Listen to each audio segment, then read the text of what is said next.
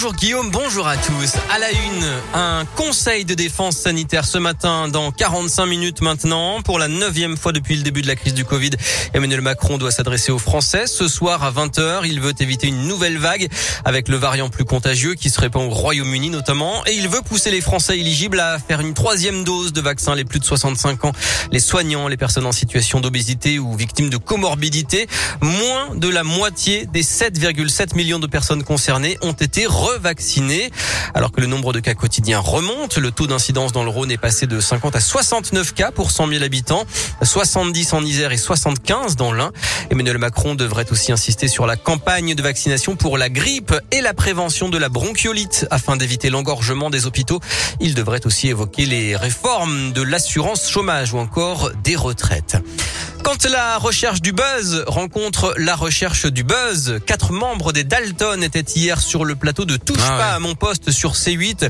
Ces rappeurs lyonnais, moins connus pour leurs chansons que pour leurs rodéos urbains ou leurs intrusions au grand stade ou à la prison de Corba, ont répondu à l'invitation de Cyril Hanouna. Ils réclament une réunion avec le maire Grégory Doucet et le préfet du Rhône Pascal Mayos pour euh, dénoncer, je cite, la répression dont feraient l'objet les habitants du 8e arrondissement de Lyon. Après l'occupation des locaux hier pour protester contre le manque de place en master, les étudiants ont rendez-vous ce matin avec la présidente de l'université Lyon 2.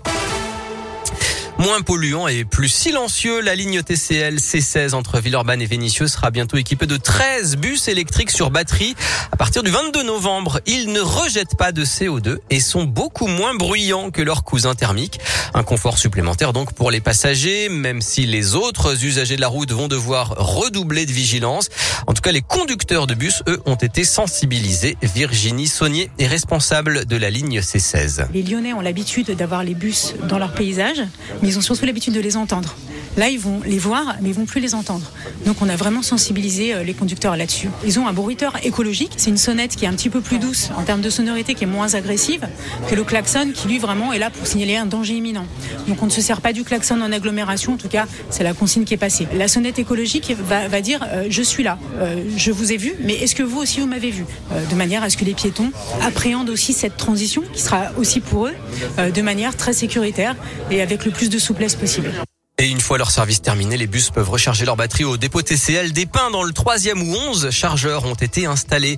Et puis le vice-président du Grand Lyon chargé des mobilités actives, Fabien Bagnon, réagit après l'étude commandée par l'assureur MMA selon laquelle 38% des Lyonnais auraient un comportement à risque à pied en traversant les rues dans l'agglomération. Il rappelle que ces chiffres d'abord ne sont pas officiels et qu'en France, les piétons décédés dans des accidents de la route ne sont pas présumés responsables dans les trois quarts des cas. Enfin, un mot de Thomas Pesquet. Alors que son incroyable aventure a pris fin ce matin, il dit la fierté d'avoir représenté la France dans l'espace et peut-être viser pour la prochaine fois la Lune. Le spationaute a améri tout à l'heure au large de la Floride après six mois passés à bord de la station spatiale internationale.